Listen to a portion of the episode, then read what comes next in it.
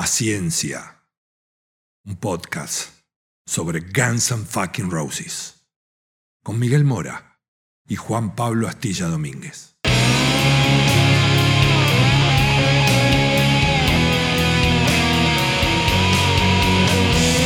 La banda más peligrosa del mundo.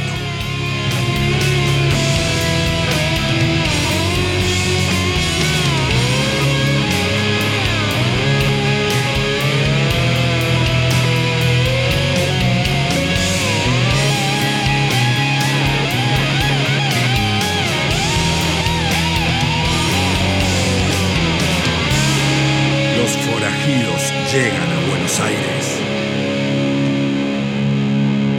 Qué cebado me dejaste, Mike. Estoy hace dos semanas esperando en el mismo lugar, no me moví. Estoy acá, esperando que continúes la historia. Primero, qué bueno que me hayas esperado. Gracias. Realmente lo valoro. Segundo, bueno, no te dejé en cualquier lugar esperando. No. Te dejé en los maravillosos, en los comodísimos, en los placenteros estudios de Boom Rec. Eh, verás que pasan las semanas, pero mi voz sigue golpeada. Aguantame, ya va a mejorar. Pero igual así, Rama te corrige todo desperfecto que hayas tenido, no te preocupes. Estamos en buenas manos. Hacemos como en las series Previously, en paciencia, por las dudas que uno enganche este capítulo sin haber escuchado el anterior. Venimos hablando de toda la previa que se suscitó en relación a este primer show que Guns N' Roses iba a dar como soporte de los Rolling Stones. Sí, que si ponen en Google imágenes Rolling Stones, eh, Guns N' Roses de, en, Lo- en Los Ángeles 1989, el nombre de Guns N' Roses figura casi tan grande como el de los Rolling Stones. O sea, no es que nosotros seamos fans de Guns N' Roses. Además de eso, era un evento casi único porque los Stones estaban llevando a la banda más caliente del momento, en su momento más dorado, Y en su casa. Y en su casa, en su ciudad natal, después de un año sin haber tocado, o sea, con toda la expectativa de las ventas de disco, Patience rebotando por todos lados, One in a Million, ya sabemos la polémica, que también es fama. Y es el primer show que iban a dar El primero, con el quilombo de Wine in a Million. claro, primero, sí, sí, sí. El primer show. bueno, Increíble. Como contamos, Pará, Axl- pará, si querés saber más, anda al episodio número 53. Estamos no sé, en YouTube, en Spotify, en todos lados. Este es el episodio número 54. Anda, hacete un favor. Escúchalo primero y después vuelve. Y después pasa por cafecito. Exacto. Bueno, cuestión que, como, con- como cerramos el capítulo anterior, a Axel lo van a buscar en patrullero, porque no se había presentado a tiempo en el estadio. Lo traen, y ahí, o en el patrullero, esto según quien te lo cuente, o apenas baja y empieza a caminar backstage, le cuentan que el guitarrista de la banda anterior, Living Color, se había despachado con el tema de que prácticamente Guns N' Roses era una banda racista. Living Color es una banda tirando lo político, ¿no? Digamos, las letras y su postura son más como tirando lo político, sobre todo en ese momento. Después un poco que lo fueron abandonando y Bernard Reid no dejó pasar la oportunidad un poco para también acaparar un poco de fama. Bernard Reid mismo dijo que... Mirá cómo lo ensucias así gratuitamente. Pero Pobre Reid, eh, Bernard Reid dijo que en el camarín Keith Richards se acercó a felicitarlo por Eso sí, discurso. lo cuenta él, no lo cuenta Lo cuenta él, por eso. Eh, lo que sí te puedo decir, y que lo dicen muchas fuentes cercanas a Axel Rose, es que tenía literalmente miedo a Axel Rose de dar ese primer show. Él pensaba que iba a salir a un Sí. psicótico que nunca falta y que le iban a matar arriba del escenario. O sea, el factor cagazo por la controversia de One Million lo venía acompañando a Axel hacia bastante tiempo. Se había ido demasiado lejos. Lo que ¿no? pasa que en ese tiempo solo había hecho, por lo menos en 1989, dos shows en lugares muy chiquitos donde estaba seguro que era toda su gente. Y el tipo no era andar paseándose por ahí. No. Pero seguramente los pocos traslados que había tenido que hacer, la cuestión del cagazo de que ahora me cruzo con alguno que le, le pinta mal Le la chifla. chaveta, le chifla, como se diga en algún otro país de Latinoamérica, y se me viene al humo, estaba en su cabeza. Estaba, estaba ahí como dándole vueltas. Pero acá iba a tocar delante de 77 mil personas. Claro. Entonces el miedo ese había crecido un poco más. Sí, sí, sí, sí.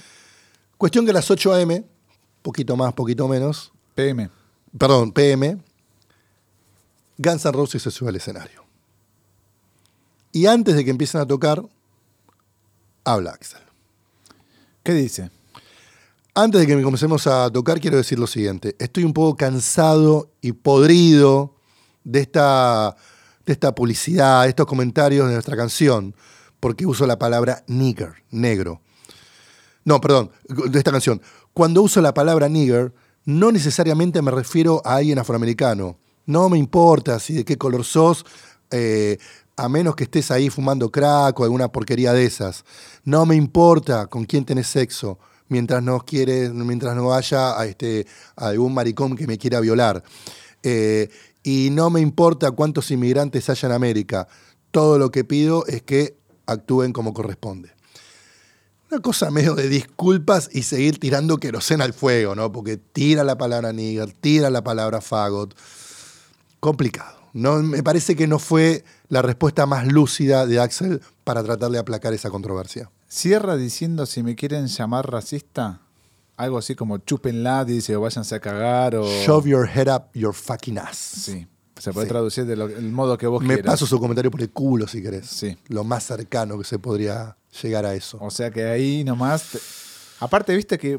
lo- me imagino en el lugar de los músicos, no sabes cuándo va a parar el tipo y el toque tenés que arrancar porque se viene el abucheo tal vez, o no sabes qué puede llegar a pasar. Tenés que tocar y calmar cualquier ira que se pueda llegar a generar. Decís, listo. Axel se despachó a los bifes a hacer el show. Arrancan con It's So Easy. Termina el tema y otra vez se frena la cosa. Ahora, ¿qué pasó? De la nada, de la nada, Axel agarra el micrófono y dice, odio hacer esto en el escenario, pero he intentado de todas las maneras posibles.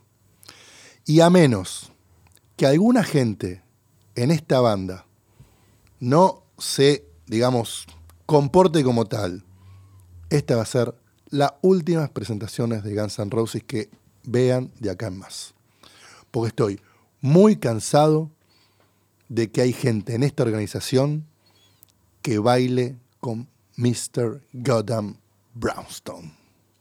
Y arrancan con Mr. Brownstone. ¿Qué fue esto? Mandar en cana, en público, a sus compañeros. Jodidísimo. Precisamente a dos de sus compañeros. Exactamente. Slash. Puntualizando Slash y. Steven Adler. Pero yo creo que el foco él lo ponía en Slash. Y esto Slash un poco lo dice en su propio libro, que no da demasiados detalles de todos estos episodios, pero se refiere a que yo sabía que se dirigía a mí, porque yo en ese momento era un tipo un poco más fuerte que Steven. Entonces podía llegar a tomar ese reto de otra manera.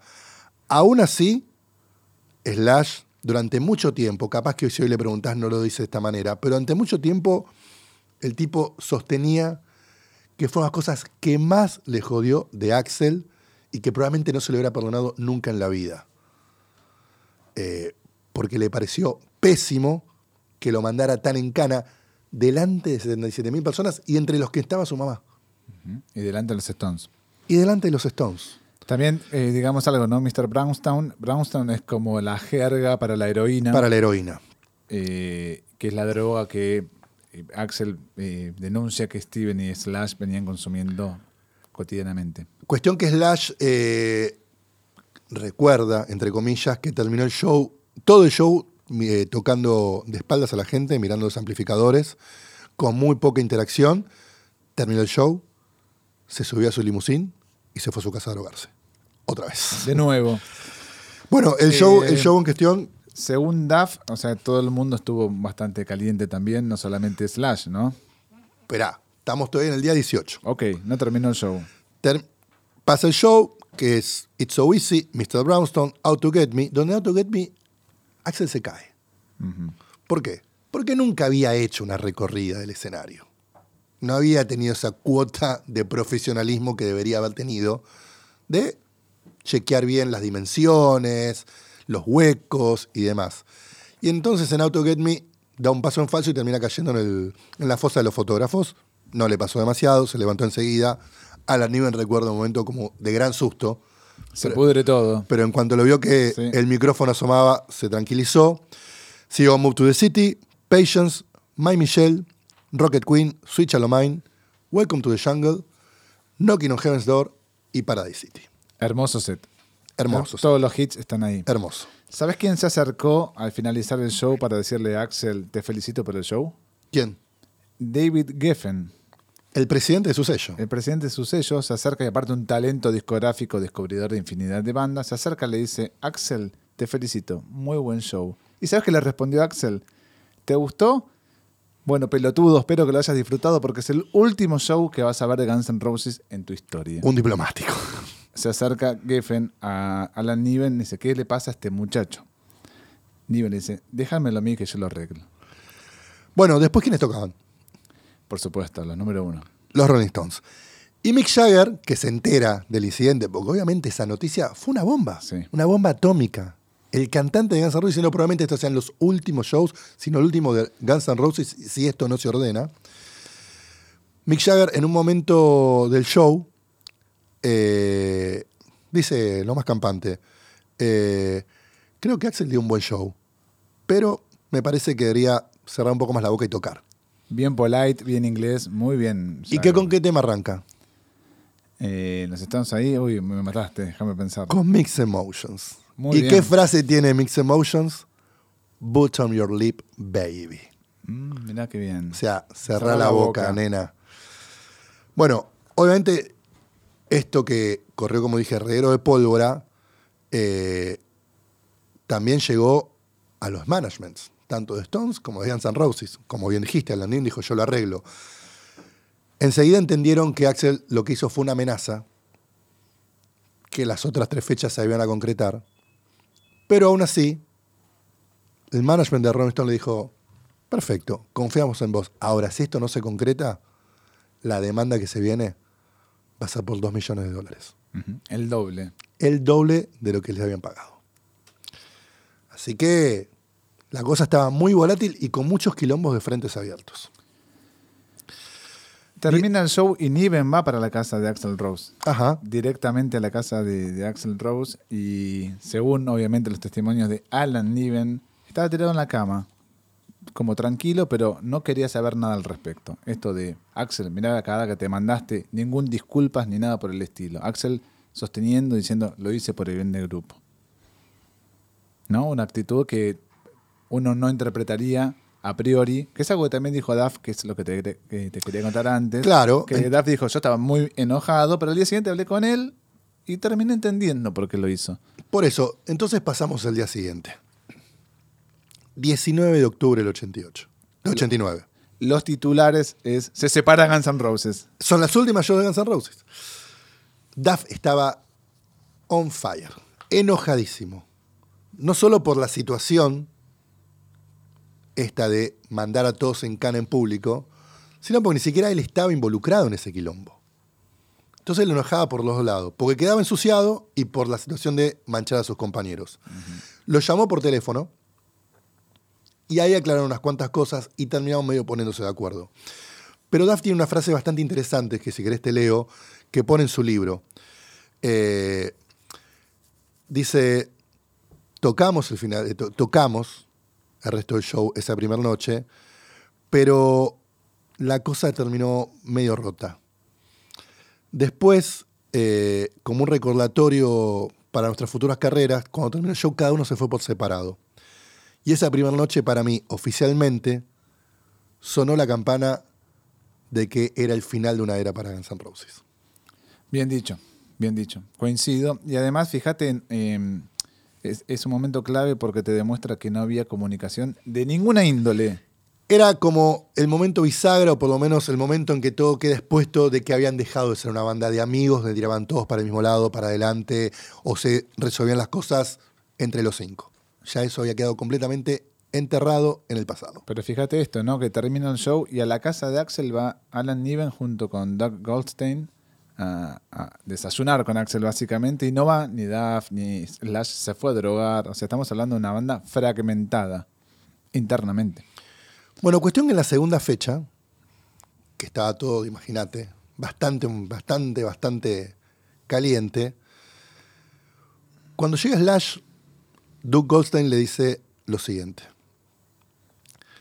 Nos avisó Axel que si hoy, antes del show, eh, no salís a pedir disculpas por tu comportamiento adictivo, no hay más shows de Guns N' Roses en lo que queda de esta fecha con Stones.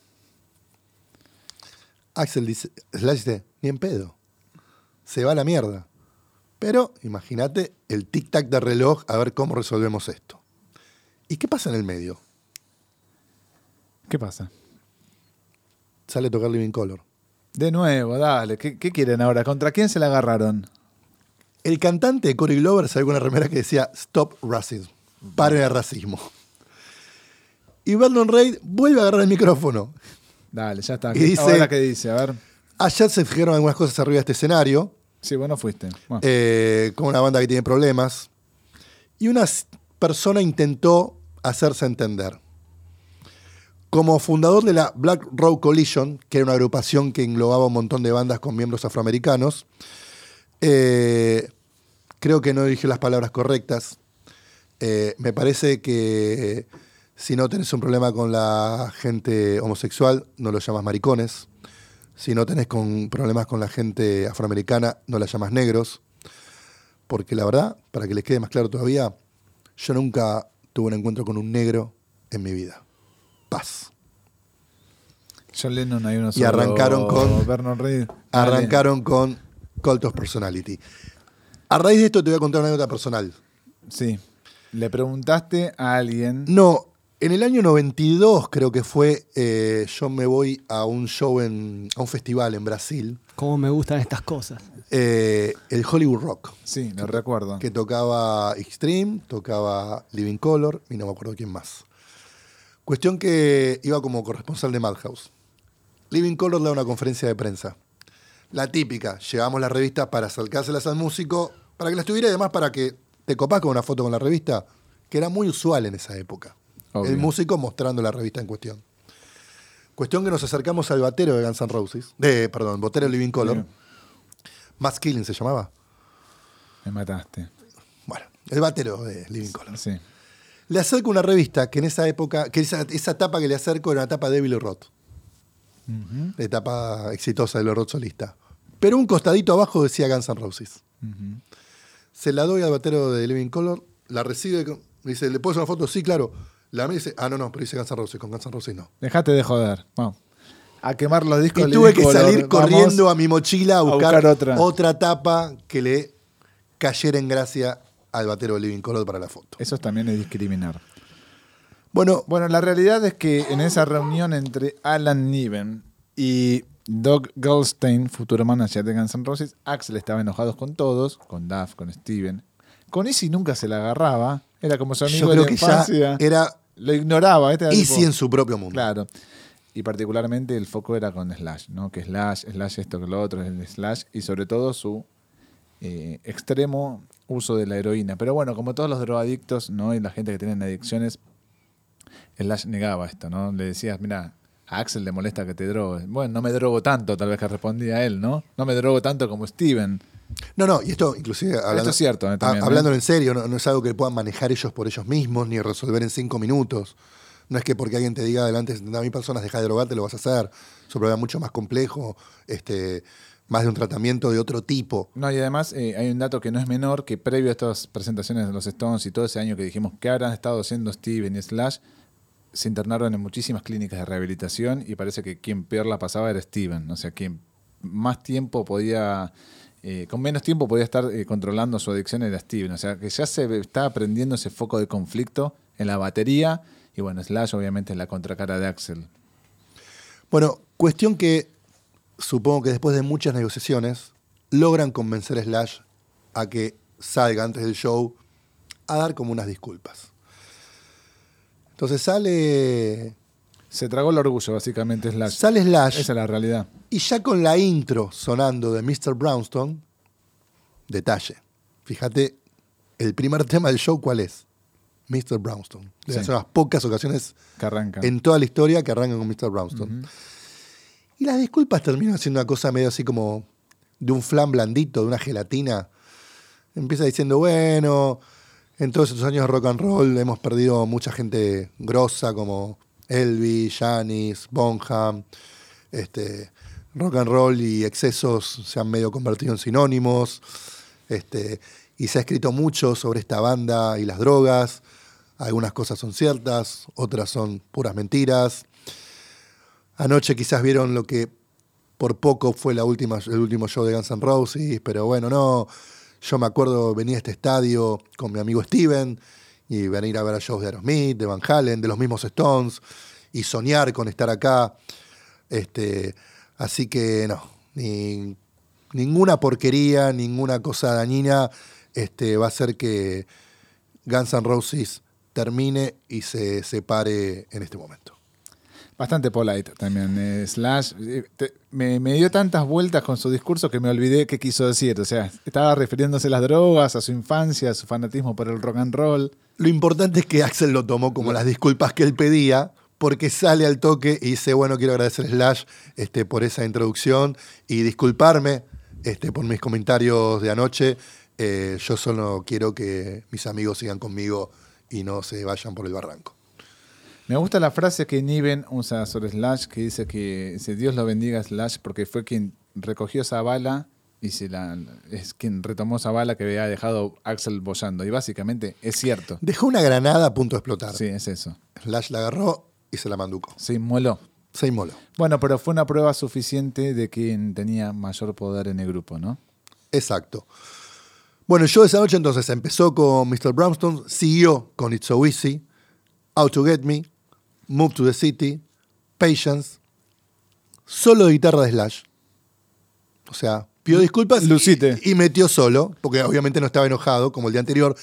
O sea, yo imagino que el día anterior a lo mejor también estaba en el setlist el solo de guitarra de Slash. Pero lo voló. Pero después del despacho que le tiró Axel dijo que lo haga tu tía. Solo guitarra de Slash, Rocket Queen. Y en Rocket Queen sucede algo muy, muy llamativo. Axel se carga el bajo y Duff pasa a tocar la batería. Mira vos, Breve, por un rato, no fue durante todo el tema. Bueno. Pero hay imágenes de eso. mira vos que bien. Duff era batero Duff era batero. antes de. Ahora. Axel con el bajo, primera y única vez. Inédito. Nunca más lo vi. Hay imágenes, si las buscan en YouTube lo van a encontrar a Axel paseándose durante Rocket Queen tocando el bajo. Siguen con Switch All Mine, Knocking on Heaven's Door, Welcome to the Jungle y Paradise City. Mi amigo, el periodista Mick Wall, el británico, le preguntó a Axel acerca de ese rant que había tenido en el escenario. ¿Por qué hiciste eso contra Slash y por qué pusiste en juego la carrera del grupo?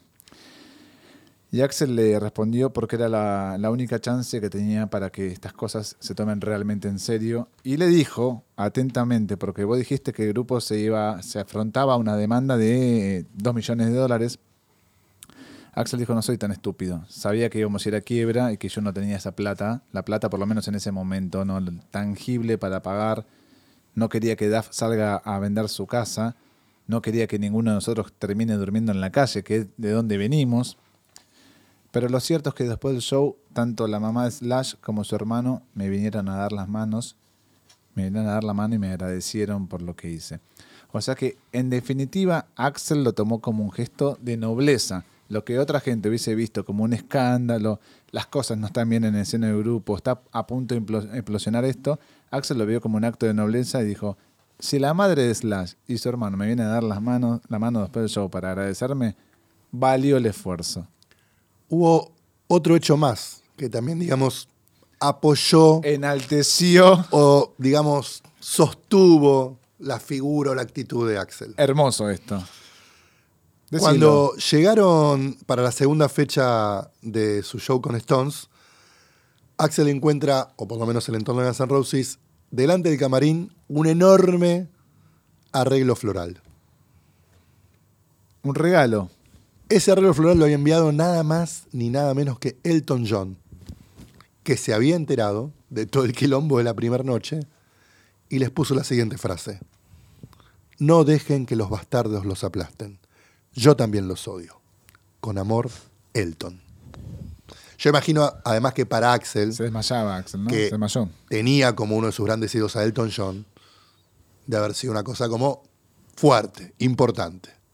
Bueno, la otra pregunta que le hace Mick Wall a Axel es, ¿sirvió, además de el agradecimiento de la madre Slash y el hermano, ¿le sirvió algo Slash? ¿Le sirvió algo a la banda esto? Y Axel dice, sí, por supuesto. Dice, no sabes los temas que está componiendo Slash que se vienen en nuestro próximo disco. Dice, acá lo, puse en órbita y el tipo está trayendo unas cosas que están muy buenas. Así que en definitiva también hay otro aspecto, y el artístico, ¿no? Si le ponemos pilas a este, que es el único que me puede traer ahora composiciones, porque Easy ya estaba bastante afuera de la banda, como dijimos. Duff estaba medio con problemas personales con su ex mujer, con sus Sí, con- su vida personal. su- bueno, el único que le podía aportar algunas canciones era Slash. Bueno, inclusive mismo, a, a, digamos, a raíz de lo que decís, es que, bueno, obviamente ese primer show, todos lo recuerdan como una noche fatídica, negra, malísima, pero que empezaron a mejorar cada vez más. La segunda noche salió mejor y que la tercera y la cuarta realmente se sintieron muy orgullosos de su performance en esa fecha con Stones. La tercera noche, que fue ya el 21, fue 18, 19, eh, 18 19, 21, 22. La del 21 volvieron a abrir con It's So Easy, ya con todos los problemas medianamente resueltos. Mr. Brownstone, Out to Get Me, Welcome to the Jungle, Move to the City, Patience, My Michelle, Slash Guitar Solo, Rocket Queen, Knocking on Heaven's Door y Paradise City. Bueno, hay un hecho que hay una foto que está dando vueltas por- históricamente de los Stones junto a los Guns N' Roses, donde no figura Slash en esa foto. Están los cuatro sin Slash, y bueno, que Slash mismo dijo que le dio vergüenza ir a conocer a los Stones y se estaba tan fuera de, de mí en ese entonces que me dio vergüenza. Así que algo de razón, por supuesto, tenía nuestro querido Rose. Llega la cuarta y última noche, prácticamente el mismo setlist. Eh, cierran con Paradise City. Y al final de ese show, Perdón, a todo esto Living Color no dijo nada, No, una, ya una está, bandera, ya- ya se habían calmado, nada, ya no, se habían no calmado. repartieron nada, bueno, listo. y todas las cosas que no están más resaltarlas, que parecen obvias, pero no son menores. O sea, cada uno de esos shows era estadio sold out, 77 mil personas, la gente en llamas. Eh, al final de ese último show, Jagger se acerca a Axel, no sé si antes de que salgan a tocar Stones o después, pero se acerca y lo invita a los shows finales que tenía Stones en esa gira que iban a hacer en Atlantic City en diciembre. Y acá también se teje un mito que elijo creer y alimentar. A ver. Axel, más allá de que se sentía halagado por la invitación, antes que decirle que sí, le pone condiciones A. Mick Jagger. ¿Qué condiciones? Ok, eh, pero la primera, la primera condición es que yo quiero elegir el tema para cantar. Y la segunda es que voy con Easy.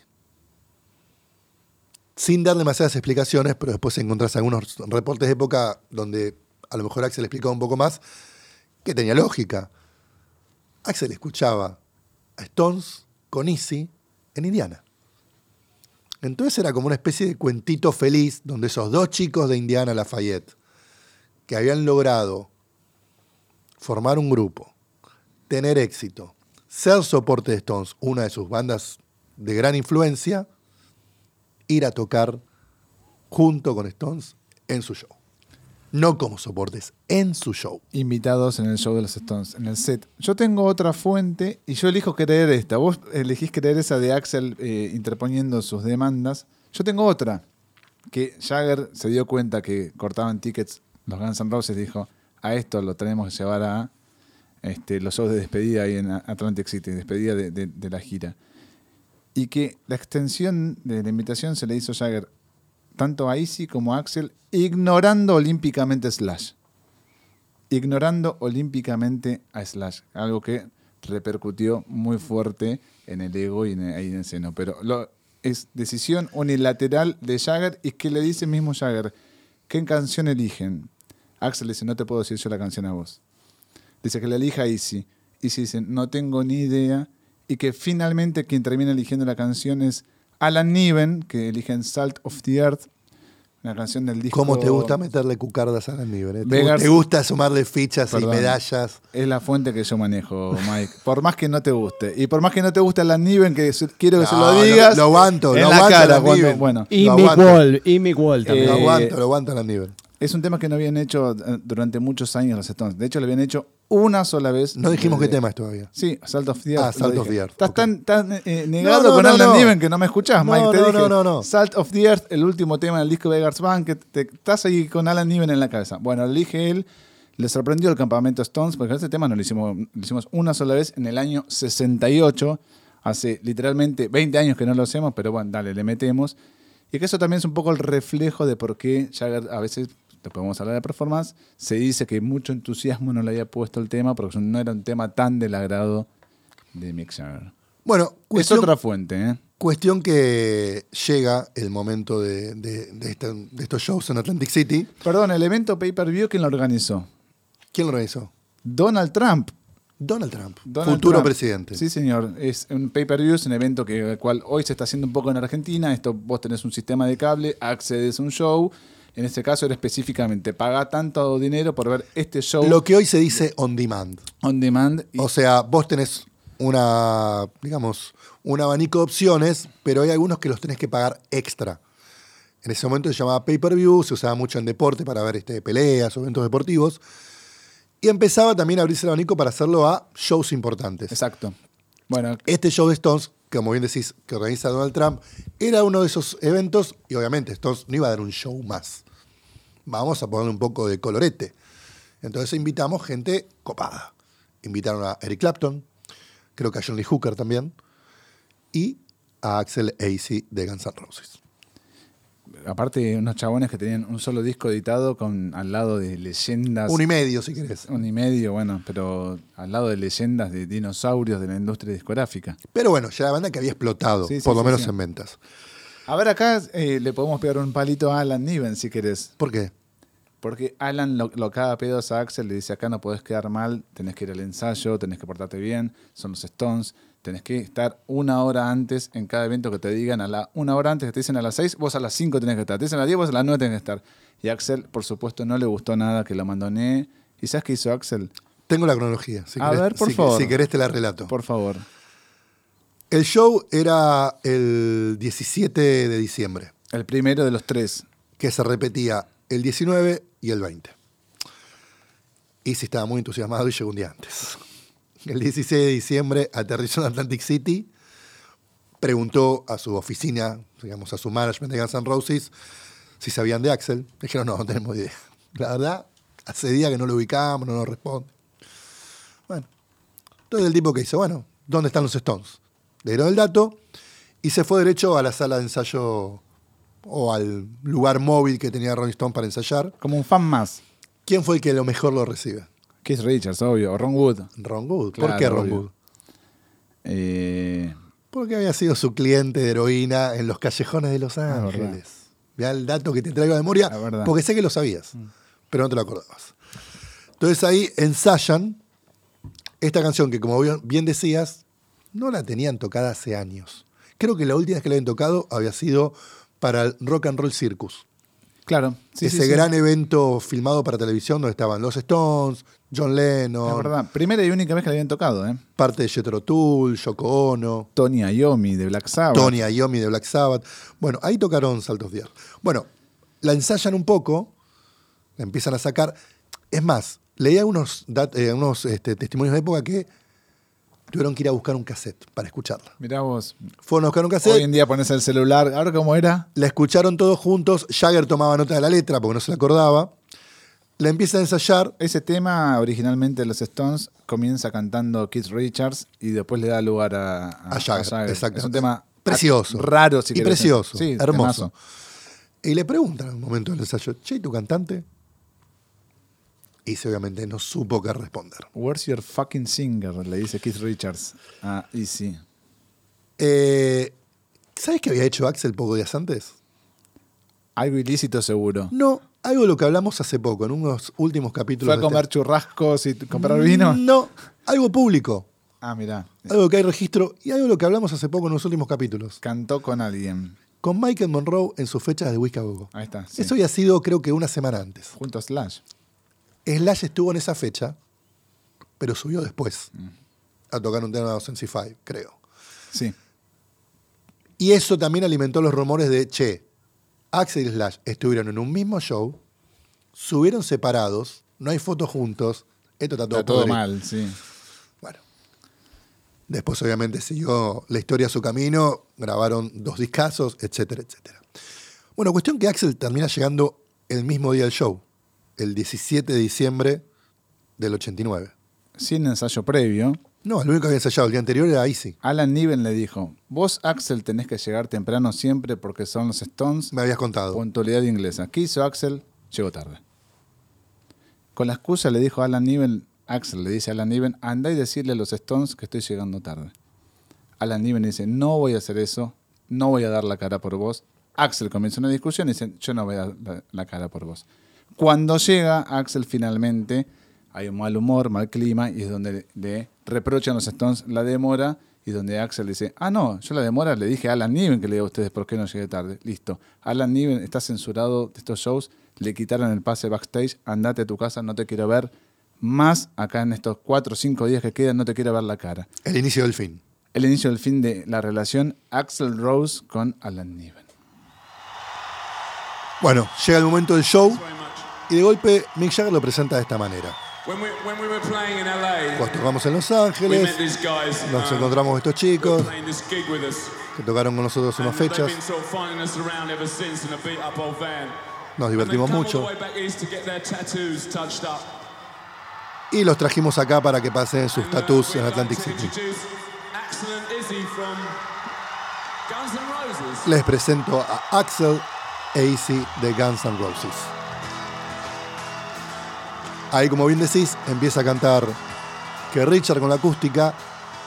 Yo vi esto en vivo, porque lo que era pay-per-view en Estados Unidos, acá algunos canales lo compraban y lo transmitían como un gran evento. No, no, pará, ¿lo transmitieron acá en vivo en Argentina? Yo lo vi sentado delante del televisor como un nene con el mejor regalo que le podían dar por televisión. ¿En tu casa lo viste? En mi casa.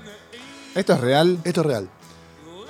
Y de golpe, cuando lo veo a Axel con ese look de bandana, ahí lo a Axel, gorrita del Cat House, la campera de cuero de huesos que ya había usado en el video de It's So Easy, la había usado en unas fechas de Los Ángeles, pantalón de jean, arriba pantalón de cuero, cantando así con Jagger, te juro, dije, piel de gallina. Esta es mi banda Qué favorita. bien elegí la banda para estar Claro. siguiendo en mi vida. Muy bien, no sabía ese dato. ¿Qué canal fue? ¿Recordás? Creo que Canal 11. Mirá vos. Creo que Canal 11. Algún día capaz le debería preguntar a mi amigo personal Bebe Sanso que capaz que estuvo ahí metido en la transmisión. Y aparte tenías que ser un muy conocedor de los Stones para acordarte de esta canción, porque no es que cantó un hit, no aprovechó y dijo voy a cantar No, Miss You. lo sé yo. reconozco, lo reconozco, yo conocí el tema en esta ocasión. Claro. Después obviamente fui para atrás y la busqué. Pero me pareció un hallazgo, me pareció un hallazgo la canción, cómo juega Axel con Jagger, escuchá.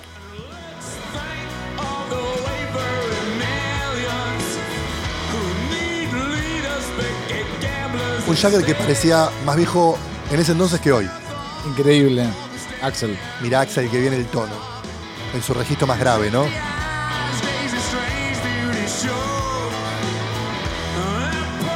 Por otro lado, lo de Axel me parecía increíble, piel de gallina, estaba pero sí nubilado.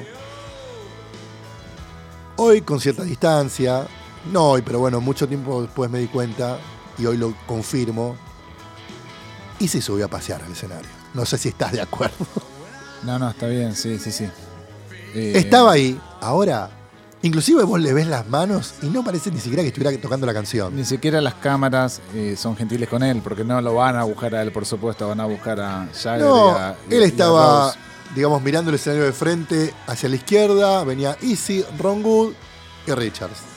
Ron Wood como que le bancó un poco la parada y se quedó bastante cerca de él toda la canción. Pero Easy no se movió y ni Nada. siquiera sentías que estuviera tocando. No. Subía junto a Armilla. Sí. Por el otro lado, tenía- Axel no paraba de descoserla. Sí, los movimientos, la cadera. Mandaba todo el tiempo sus movimientos, esos serpen- serpentescos. Es que en cierto modo Axel era Axel e Easy era Easy. Estaba haciendo, cumpliendo el rol de Easy. No, no fue a acaparar miradas, no fue a buscar una fama que no quería buscar tampoco. Y un hecho también muy importante se da en esta situación de Axel cantando con los Stones en este evento pay-per-view. Más allá de que hablamos que Guns N' Roses ya había empezado a vender muchos discos, de que ha sido una banda soporte con Stones en esas cuatro fechas de Los Ángeles, más allá de eso, la banda prácticamente no volvió a tocar en ese 89, pero en este show, que como te dije, un chico argentino lo estaba viendo por tele y de haber pasado en otros países de Latinoamérica, nos pueden contar lo que nos escuchan. Fue también una gran carta de presentación a mucha gente de, ¿y estos tipos quiénes son? Este cantante, ¿de qué banda? ¿Qué dijo Guns N' Roses? Vamos a buscar Guns N' Roses. Mucha gente empezó a conocer a Guns N' Roses, o por lo menos vio lo que era la figura de Axel Rose a partir de este show del 17 de diciembre de 1989. Ahí, ahí empezaron los gritos.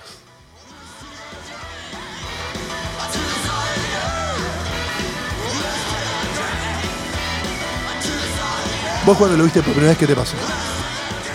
Bueno, me pasó lo mismo que, que- que a vos. Decir, esta canción de los Stones no la tengo muy escuchada. ¿Qué es? Quiero escucharla. A pesar de que es de un gran disco. Es un discazo. Porque Beggar Magnet es un gran disco. Hoy, si me das a elegir un disco de los Stones, pongo ese, por ejemplo. No, yo elijo el que tenía la remera Axel.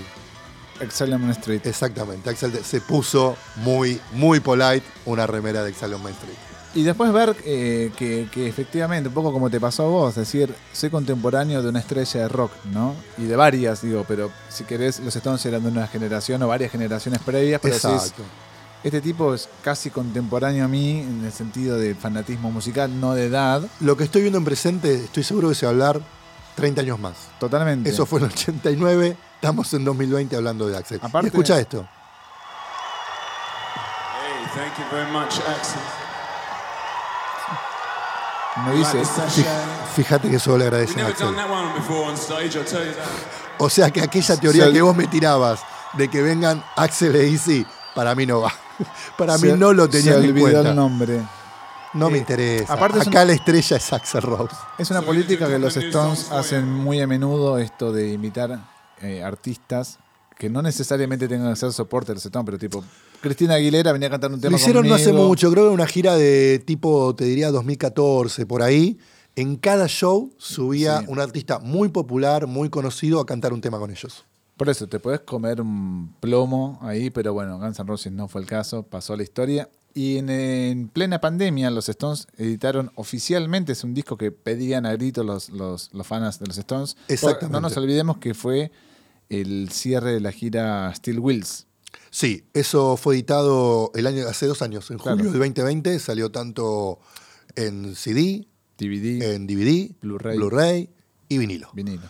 Así que ahí, si querés, podés tener la edición oficial de ese show muy importante en la carrera de Stone, no te diría histórico, pero muy importante. Están unos cuantos invitados, entre ellos Axel Acey haciendo Salt of the Earth. Y no sabemos cuánto cobraron para ese show. Yo creo que no cobraron nada. Vos Yo creo decís que Axel y Acey fueron de invitados. onda. Sí, era una canción. Era una canción.